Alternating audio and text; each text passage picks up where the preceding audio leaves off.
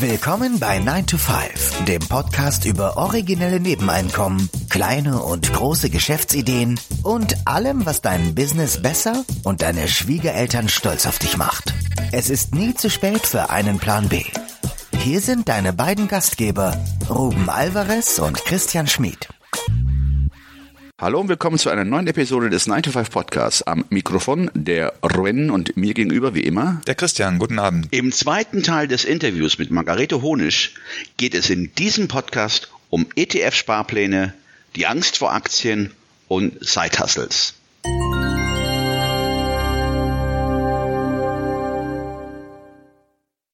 Das überrascht mich gerade, oder es ist mir neu, dass äh, die diese nachfolgende Generation, die Generation Z nanntest du sie, ja? Mhm. Was kommt eigentlich nach Z dann? Nach Z kommt Z hoch. Fängt wieder bei A an. Was sein. Ja, dass die dann wirklich so so offen diesem Thema gegenüberstehen, das ist mir neu, weil ich hätte jetzt Generation Z, Millennials so in in eine in einen mhm. Topf geworfen. Du hast es beobachtet, aber wahrscheinlich auch keine Erklärung, warum gerade die Generation dem Thema so offen gegenübersteht, oder? Ganz kurz, wenn ich mal dazwischen äh, gehen darf, ganz kurz. Diese Blogger-Szene ist ja, wie alt ist die jetzt ungefähr? Diese Finanzblogger-Szene fünf bis zehn Jahre. Wahrscheinlich haben die da und durch YouTube und, und Blogs wahrscheinlich einfach mehr Zugang zu dem Thema als jetzt, sag ich jetzt mal, deine Generation vor 15 Jahren hatte, oder? Ich denke auch. Also ich denke auch, dass es, ich meine, natürlich habe ich auch keine Feldstudie gemacht oder so, das sind jetzt einfach nur Beobachtung. Ja. ja. Und natürlich gibt's da auch gerade da in der Generation auch viele, die auf, ähm, die genau in die Anrichtung gehen, auf Nachhaltigkeit bedacht sind und nicht auf irgendwie ähm, auch das, das ganze Thema Finanzen auch umgehen und äh, eher sehr, ja, wie soll ich sagen, sehr linksorientiert sind, wobei man es, ja, wenn man sich jetzt mit Aktien und Geld beschäftigt, heißt das nicht, dass man jetzt irgendwie CSU wählt oder so. Das, das, das unterschreibt man damit. Das Parteibuch wird direkt mitgeliefert.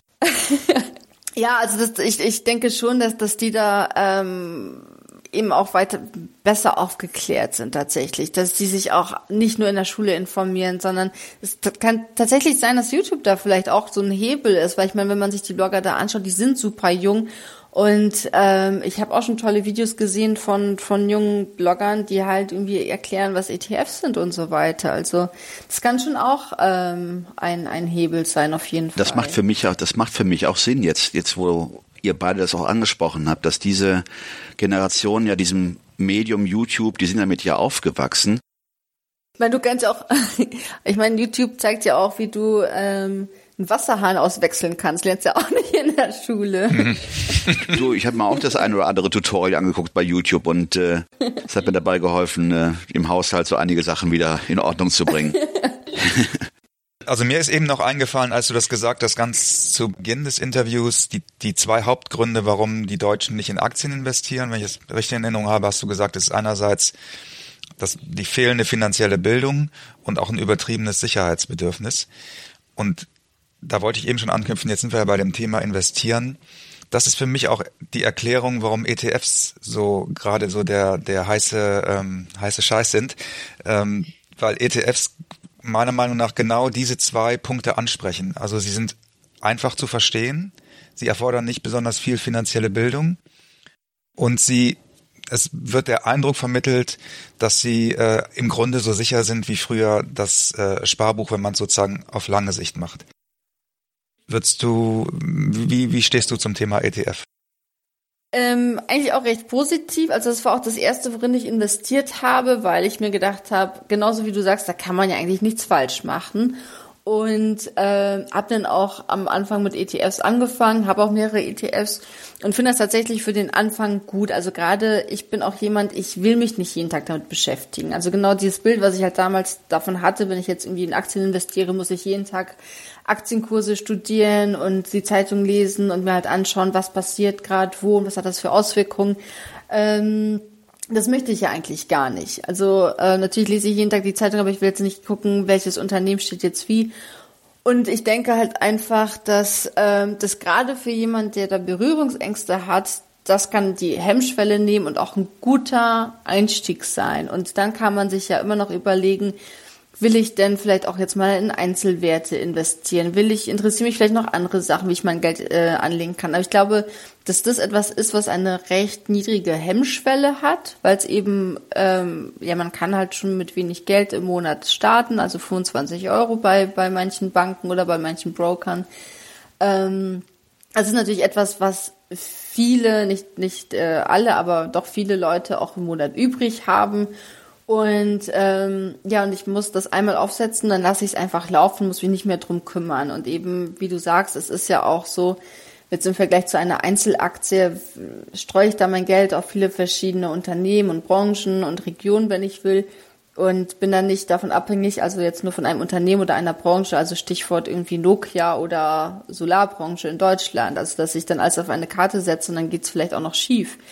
Und ich denke, das ist schon ganz gut für Einsteiger, weil es nicht so komplex ist und äh, ja einfach zu verstehen. Was jetzt das Thema betrifft, äh, was du sagst, man hat das Gefühl, es ist so sicher wie früher das Sparbuch. Ähm, das natürlich, das jetzt ist diese ETF-Euphorie und da bin ich selbst total gespannt, wenn mal der nächste Crash irgendwann kommen sollte. Ich wollte das, ich wollte, das wollte ich noch ansprechen, ja. Mhm. Wie dann die Leute reagieren, weil ähm, also ich habe jetzt vor ein paar Jahren auch in äh, Kryptowährungen angefangen zu investieren und das war ein Auf und Ab der Gefühle, muss ich sagen. Also es war wirklich von Himmel hoch jauchzend äh, zu, zu Tode betrübt. Ähm, weil man erlebt das halt, diese ganzen Hochs und Tiefs und, und letztendlich ist es dann ja doch das Geld, was man eben irgendwie angespart hat. Und so ein bisschen emotional hängt man da, glaube ich, auch einfach dann doch dran. Und da bin ich mal gespannt, wie dann so die Stimmung sein wird, ob dann alle immer noch ETFs loben werden. Aber ich finde es für den Einstieg richtig gut, also weil mir hat's die Angst vor Aktien genommen, mir hat's äh, die ja mein, die Hemmschwelle auch so ein bisschen äh, ist, ist gesunken und ich habe mir gedacht, okay, das mache ich jetzt, weil 25 Euro im Monat, da kann jetzt wirklich ähm, ja nicht so viel schiefgehen. Ich muss nicht gleich 5000 Euro in eine Aktie investieren. Aber ich denke mal, das ist auch eins der, der, neben der Angst vor Aktien, dass Leute es nicht langfristig sehen und nicht konsistent sind bei der Anlage, sondern wahrscheinlich am Anfang jeden Tag reingehen und jede Schwankung praktisch beäugen, beobachten und wenn es runtergeht, dann äh, ist so ähnlich wie damals die, die Volksaktie, die T, Mhm. Telekom-Aktie, die nicht das versprochen hatte, was äh, über die Werbung an die an die, ja, an die äh, Investoren herangetragen worden ist, dass dann viele Leute dann dem Aktienmarkt ja den, den Rücken zugekehrt hatten und sagen, nee, das ist nichts für mich, weil hier verliert man Geld. Und so ähnlich wird es wahrscheinlich auch bei ETFs sein, wenn es mal zum großen Knall kommt. Dann wird sich die Spreu vom Weizen trennen. Vor allem die, die es nicht langfristig sehen, denke ich mal, werden ja zu Panikverkäufen motiviert werden. Aber das wird eine interessante Sache, wenn es soweit ist. Wobei, also wenn du sagst, dass, dass man gerade am Anfang auch, ähm, dass viele Leute dann schauen und nervös werden, wenn sich das so ein bisschen verschiebt, die Zahlen. Also ich kann mich noch sehr gut daran erinnern, als ich mein Aktiendepot neu hatte und auch die ersten nur die ersten zwei ETFs drauf hatte und es waren ein paar hundert Euro, äh, die ich damals auf dem Aktiendepot hatte und ich habe jeden Tag, glaube ich, drei, fünf Mal reingeguckt und jede kleinste Veränderung habe ich beobachtet und ähm, ja, habe ich immer gefreut, wenn das dann irgendwie grün aufgezeigt war, gerade der, der Stand. und habe mir gedacht, ja geil, jetzt nächstes Jahr Bahamas. Wenn es rot war, habe ich mir gedacht, oh mein Gott, ich bin ruiniert. und ähm, ich glaube, das ist am Anfang ganz normal. Mittlerweile, ich weiß gar nicht, wann ich das letzte Mal in mein Aktiendepot geschaut habe, um ehrlich zu sein. Aber ich glaube, am Anfang ist es einfach auch die Aufregung, die, ja. die, die damit einhergeht. Was auch ein Vorteil dann ist, wenn man eben in äh, ETFs investiert, dann ähm, ist man vielleicht nicht so zittrig mit den Händen, dass man sich denkt, oh Gott, jetzt muss ich doch die Aktien wieder verkaufen, sondern bleibt vielleicht hoffentlich ein bisschen ruhiger. Ja, das ist halt dieses neue Gefühl, was sich dann einstellt, weil das kannte man vom Sparbuch nicht. Aber da mal auch zu sehen, dass es bei, bei solchen Werten ja auch in die andere Richtung geht, ist ja auch eine Art der Lernkurve. Und äh, ich kann mich auch, auch an meine ersten Aktien erinnern. Ich klebte praktisch am Bildschirm oder nee, damals war das ja äh, äh, Teletext war das, glaube ich. Gab's das da, aber, aber da war wahrscheinlich ein bisschen Zeitverzögerung auch Natürlich, natürlich. Da hat man nur Tageskurse angezeigt bekommen. Ne, das waren nicht diese glorreichen heutigen Zeiten, wo das ja wirklich äh, in Realtime ähm, mhm. äh, abrufbar ist. Bist du denn mittlerweile von den ETFs, das klang jetzt eben für, für mich so durch, bist du von den ETFs ein bisschen weg und investierst anders oder? Ähm, also ich habe alle meine ETFs noch laufen. Ich habe noch keinen bis jetzt aufgekündigt. Ich glaube, ich habe fünf aktuell. Ähm, ich habe dann aber auch angefangen, ich glaube so nach einem Jahr habe ich dann auch angefangen, ähm, Einzelwerte zu kaufen oder nach zwei Jahren, so nach ein, zwei Jahren habe ich dann auch eben Einzelaktien gekauft und habe halt eben auch geschaut, was ich noch so machen kann, um mein Geld zu investieren. Also eben, als ich das erste Mal dann von Kryptowährungen gehört habe, fand ich das auch ganz spannend, habe da auch äh, ein bisschen Geld investiert, also habe dieses Ganze tatsächlich äh, auch mitbekommen, komplett wie die Blase ähm, gewachsen und auch geplatzt ist sozusagen. Ähm, also von daher, ich schaue schon immer wieder, was es noch so gibt, was interessant äh, ist, was ich noch machen könnte. Und bin da jetzt nicht nur auf ETFs hängen geblieben sozusagen, sondern ähm, ja, also ich finde auch Einzelaktien interessant, aber merke auch da, es ist halt einfach viel mehr Aufwand und ähm, und gerade das, was man ja auch oft sagt, man hängt dann an dieser Aktie und kriegt dann irgendwie so ja, emotionale Verbindung dazu und wenn sie dann eben runtergeht, dass es dann schwerfällt, äh, loszulassen, sie zu verkaufen. Und tatsächlich, bei mir ist es so, ich habe bis jetzt eine einzige Aktie auch verkauft und zwar war das die VW-Aktie, die habe ich damals gekauft, als ähm, der Dieselskandal ähm, anfing und die Aktie dann, glaube ich, auf 92 Euro gefallen ist, habe ich sie gekauft. So mein allererster Einzelaktienkauf auch. Und verkauft habe ich sie dann ein paar Monate später bei, ich glaube, 145 Euro oder so. Und ähm, ja, weil ich die auch irgendwie nicht halten wollte. Aber das war tatsächlich die, einzelne, die einzige Einzelaktie bis jetzt, die ich verkauft habe. Also ich bin eher so Aber der Bayern-Typ auf jeden Fall. Mhm. Aber du hast ja mit Gewinn verkauft, mit ordentlichem ja, Gewinn. Ja. Wir sprechen bei uns bei 9 to 5 häufig über Nebeneinkommen und äh, denken auch, dass Nebeneinkommen was das Rentenloch angeht, da haben wir ja ganz am Anfang drüber gesprochen, diese Versorgungslücke, die da klafft, ein sehr guter Weg sind, um diese Versorgungslücke zu schließen, wenn man dieses zusätzliche Geld nicht verkonsumiert. Ähm, wie, wie schafft man es, vom Konsumenten zum Investor zu werden? Was muss da im Kopf passieren? Was muss sich da an der Einstellung ändern, dass es da irgendwie Klick macht? We'll be right back.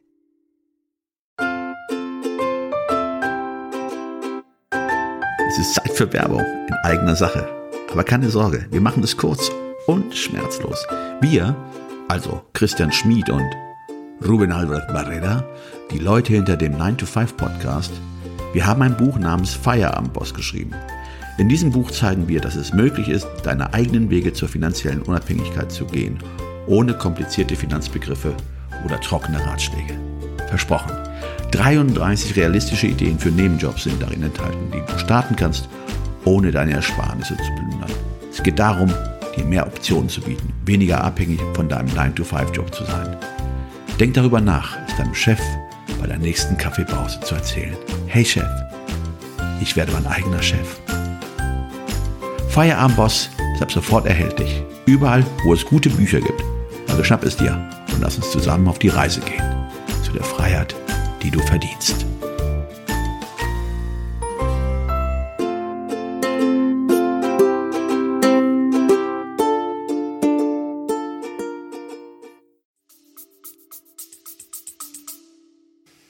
Mm, also ich glaube, was, was vielleicht hilfreich sein kann, ist sich mal zu überlegen, ähm, wie viel Zeit, Lebenszeit man tatsächlich vielleicht darauf verwendet, dass man sich jetzt irgendwie einen neuen Computer kauft oder so, wie viel Zeit man braucht, damit das wieder reinkommt. Ähm, also bei mir war es eher so ein, so ein schleichender Prozess, sage ich auch mal. Ich glaube, es ist auch bei, bei den meisten so, dass es nicht von heute auf morgen passiert, dass man sich denkt, okay, jetzt höre ich auf zu kaufen und investiere mein Geld. Ähm, ich glaube tatsächlich, dass es auch die Erfahrung ist, also diese äh, sage ich mal, Erfolgs- oder Glücksmomente, die man dann erfährt. Also ich habe irgendwann auch festgestellt, äh, wenn ich mir eine Aktie kaufe, dann macht mir das genauso viel Spaß, als wenn ich mir ein neues teures Paar Schuhe kaufe. Und mir dann gedacht, ja Moment, aber da habe ich irgendwie noch länger was von von der Aktie. Und ähm, ich, ja, ich glaube, es ist schwierig, oder für mich ist es schwierig, das pauschal zu sagen. Ähm, ich glaube tatsächlich, was, was ihr auch sagt, ähm, dass ein Nebeneinkommen ein, ein guter Weg sein kann, das denke ich auch, weil das mache ich ja auch. Also ich arbeite ja Vollzeit und habe den Blog ähm, und so weiter nebenberuflich laufen. Ähm, ja, und, und ich glaube schon, dass das ein, ein, guter Weg sein kann, weil man dann tatsächlich auch beides schaffen kann, eben konsumieren und trotzdem investieren. Ähm, aber man muss auch bereit sein, die Zeit dafür aufzubringen. Also das sollte man auch nicht unterschätzen. Ähm, es gibt ja auch immer oft so schöne Blogs, wo es dann heißt, ja hier, jetzt mach doch mal irgendwie ein Online-Business und in drei Monaten bist du finanziell frei. Ähm, Wie, das klappt, das klappt gar nicht. Ja, das ist, komischerweise klappt das nicht. Ich weiß auch was nicht, machst du denn, Was machst du denn falsch? Und ich glaube, dass, dass man da einfach sich dessen bewusst sein muss, es ist halt einfach ein Zeitaufwand und dann bringt man entweder die Leidenschaft mit oder man ist ehrgeizig und hat dieses Ziel stark genug vor Augen. Aber ähm, dieses Get Rich Quick, das funktioniert halt einfach nicht. Das ist genau das, was ich, was ich vorhin auch meinte mit diesen Schneeball-Effekt-Systemen, die halt echt krass beliebt sind. Ich krieg immer wieder auf Facebook Werbung für sowas angezeigt und die Leute, die fallen drauf rein und denken sich, okay, ich investiere jetzt irgendwo 100 Euro und bin dann irgendwie bald reich. Ähm, irgendwelche komischen, krummen Geschäfte, sowas ja auch mit Kryptowährung dass man, dass es da auch viele schwarze Schafe gab. Also ich glaube, man muss einfach ähm, ja den Fleiß auch so ein bisschen aufbringen und da gehört natürlich auch ein bisschen Glück dazu. Ja, ja gut, das Glück kommt zu denen, die tüchtig sind und fleißig, nicht? Also das kommt ja eigentlich äh, zugeflogen. Ähm, du hattest gerade gesagt, weil wir hatten, glaube ich, in einer Episode mal über das Thema Verzicht oder Konsumverzicht, dass es ja mal was bringen würde, wenn man auf ein paar Sneaker verzichten würde und das Geld anlegen würde. Und heute Sneaker sind ja, was habe ich gelernt, die sind ja locker bei 200 Euro.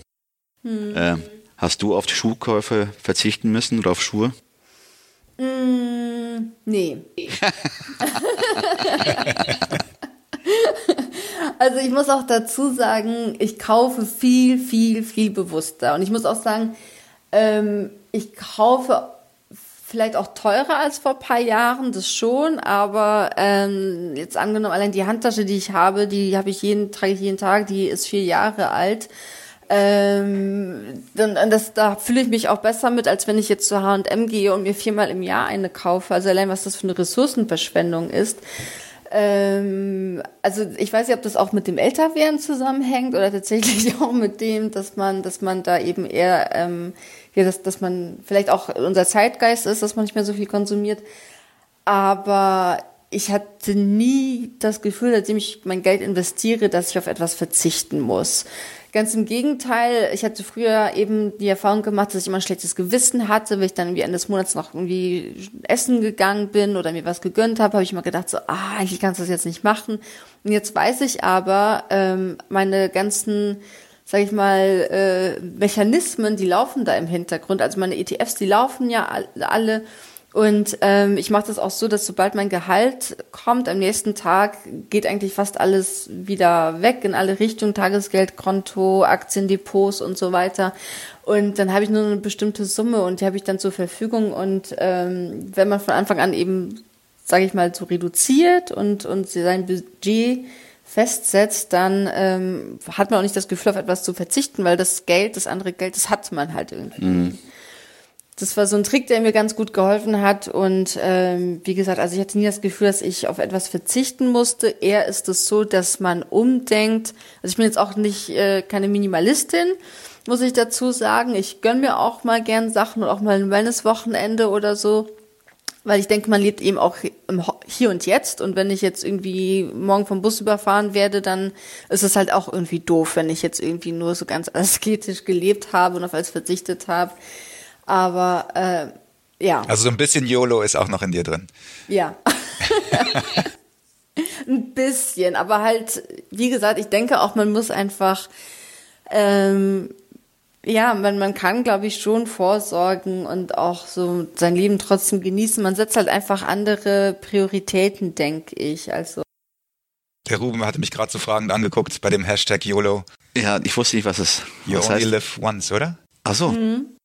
Das war vor ein paar Jahren war das mal so ein beliebter Hashtag. YOLO, okay. Ja. okay.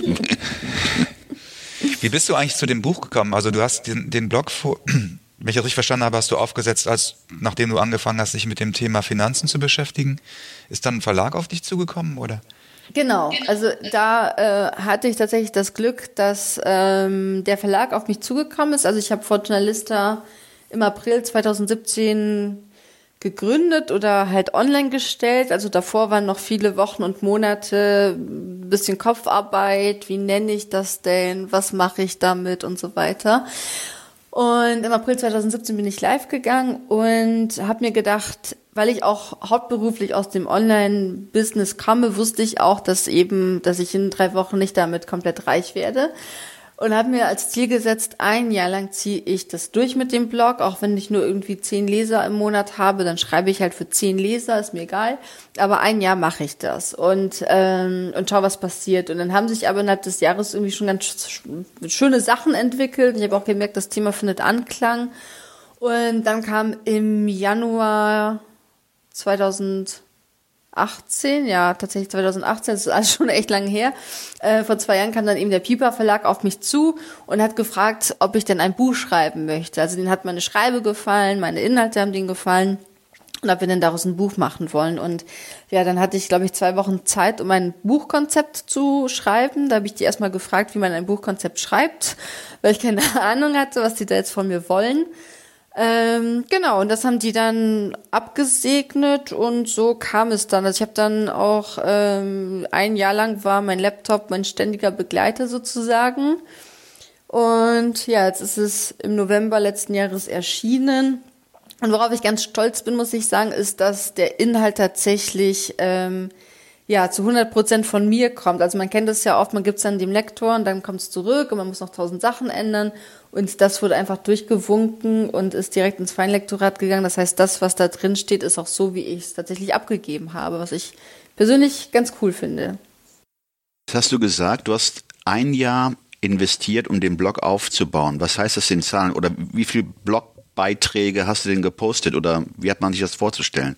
Was hast du in diesem Jahr gemacht? Ja, also was mich viel Zeit gekostet hat, war tatsächlich so ein bisschen ähm, das Thema, wie nenne ich es denn? Weil ich wollte irgendwie einen Namen, der für sich alleine steht, den man nicht mit irgendwas anderem verbindet. Also klar, Fortuna Lista, da ist das Wort Fortuna drin.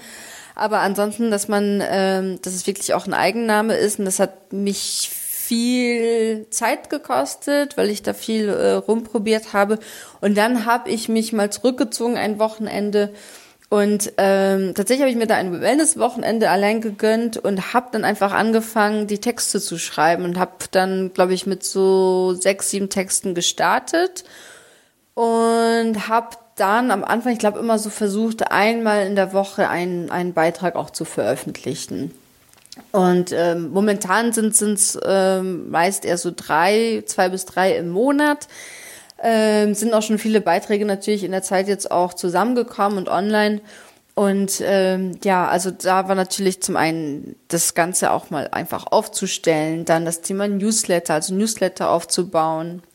Ähm, dann habe ich das so gemacht, dass ich von Anfang an auf Instagram gegangen bin. Ähm, damals waren eigentlich noch kaum Finanzblogger auf Instagram und ich habe das bewusst gemacht, weil meine Zielgruppe eben Frauen sind und ich aber die Person erreichen wollte, die keinen Bock auf das Thema haben. Also nicht die, die schon irgendwie sich denken, ach ja, und jetzt äh, such, ich bin gerade auf der Suche nach irgendwie einer guten Altersvorsorge, sondern die, die eigentlich äh, ihren Feed durchscrollen und sich denken, ich will mich jetzt irgendwie inspirieren lassen von schönen Bildern und Mode und Reisen und Essen oder so, dass ich die kriege und, und, und sozusagen auf das Thema aufmerksam machen kann. Ah, du warst auf, auf, auf einer Mission.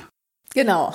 Ich war auf einer Mission zu sagen, ja, hier Mode und Essen, so ist ja schön, aber wie wäre es denn auch mit Finanzen? Und ähm, habe da eben auch viel überlegt, wie ist denn mein Design, also was für Farben will ich verwenden. Ähm, ja, all diese Geschichten, das hat am Anfang auch lang gedauert. Also auch so ein Blogbeitrag, man denkt sich ja gut, das äh, hat man in einer Stunde gemacht, aber dann hat man den Text fertig oder so, sitzt da vielleicht äh, ein bis drei Stunden dran, je nachdem. dann braucht man irgendwie noch ein Bild, dann, ja, also es dauert einfach alles seine Zeit. Auch so ein Instagram-Beitrag ist ja nicht in fünf Minuten gemacht. Zumindest, ja, möchte ich das nicht machen. Da habe ich auch den Anspruch, dass es irgendwie optisch schön ist, dass es aber auch inhaltlich passt und ähm, dass die Leute einfach Spaß daran haben. Also ist mir einfach bei der Seite wichtig, beim Buch und auch ja auf meinen Social Media Kanälen, dass die Leute, die sich damit beschäftigen mit den Inhalten, dass die wirklich Spaß dran haben, nicht das Gefühl haben, die lesen jetzt irgendwie, die müssen jetzt, ähm, weiß ich nicht, ähm, eine Enzyklopädie lesen oder so.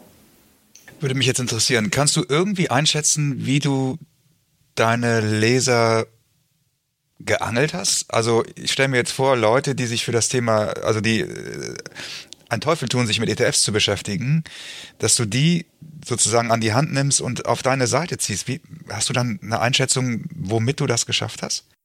Ja, also am Anfang tatsächlich viel über Instagram. Also ich glaube, die meisten kamen tatsächlich über Instagram, weil ich da ähm, ja, da eben zu einem Zeitpunkt war, wo das Thema noch nicht so vertreten war, wo wirklich es eher um, um schöne Bilder ging. Ähm, da habe ich, glaube ich, die meisten meiner ersten Leser oder Leserinnen bekommen. Achso, sorry, habe ich mich falsch ausgedrückt. Ich meinte jetzt nicht den Kanal, auf dem du das gemacht hast, sondern wie du das, wie du den Köder sozusagen gelegt hast. Also wie hast du es wie hast du die Leute inhaltlich bekommen? Mm, ich bin über Lifestyle-Themen gegangen. Also ich hatte zum Beispiel meine ersten Beiträge, die handeln auch um das Thema Reisen oder auch ähm, ist eine Designerhandtasche eine gute Investition, weil ich eben genau diese Leute packen wollte ähm, und ich auch wusste, dass es ein Thema ist, was viele junge Frauen auch interessiert, weil viele sparen dann und, und wollen auch eine teure Tasche haben, aber fragen sich trotzdem, ist das denn so richtig, wenn ich jetzt hier irgendwie mein halbes Monatsgehalt für eine Tasche ausgebe? Und ähm, ja, das sind natürlich auch Themen, die, die auch mich irgendwie beschäftigt haben damals. Und deswegen ähm, bin ich genau über diese Themen gegangen. Halt einfach, wie kann ich vielleicht auch sparen, ohne auf Sachen zu verzichten? Was sind so die ersten Tipps und Tricks? Was ist eigentlich ein Notgroschen und brauche ich den? Also das sind Sachen, also all das, was ich am Anfang auch gelernt habe, was meine ersten Aha-Momente waren sowas wie äh, diese Faustregel, dass man eben drei Netto-Monatsgehälter auf dem äh, Tagesgeldkonto haben sollte. Das habe ich halt alles versucht, unterhaltsam rüberzubringen. Also ich bin da eher ja über die, die Lifestyle-Schiene gegangen, sage ich mal. Sehr interessant. Vielen Dank für die ähm, Einblicke. Beantwortet das die Frage? Ja, ja. Okay. Wir werden jetzt über Lifestyle gehen. Über Handtaschen. Über Handtaschen. genau. Also mittlerweile ja. muss ich jetzt sagen, geht es ja nicht nur um Handtaschen. Nein.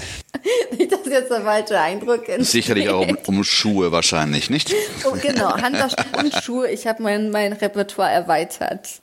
Ja, wir verlinken natürlich dein Buch Easy Money auch äh, in den Show Notes im Piper Verlag erschienen.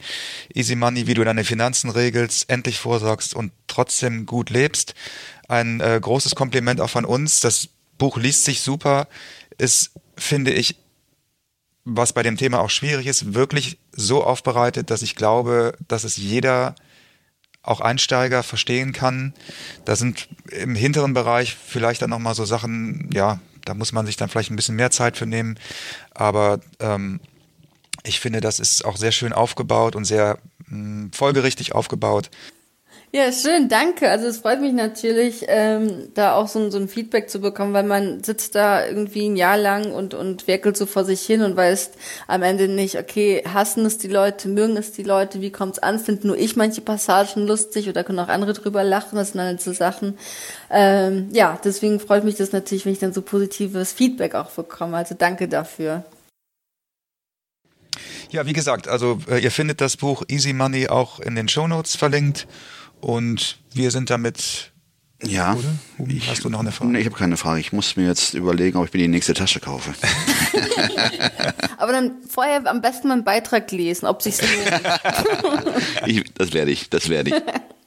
Ja, super. Äh, Margarete, dann vielen, vielen Dank für die Einblicke, die du uns hier geliefert hast. Ähm, toll auch mal zu sehen, dass jemand, der von sich behauptet, 30 Jahre so im Dunkeln getappt zu sein, was das Finanzielle angeht, und dann den Schalter umlegen konnte. Das äh, gibt mir doch Mut für alle, die da draußen, die das für sich noch nicht entdeckt haben. Das freut mich, weil genau das will ich eben auch sagen und zeigen, wenn ich das geschafft habe, dann schafft es auch jeder andere auch. Wunderbar, dann einen schönen Abend noch. Danke euch auch. Tschüss, Margarete. Tschüss. Ciao, ciao.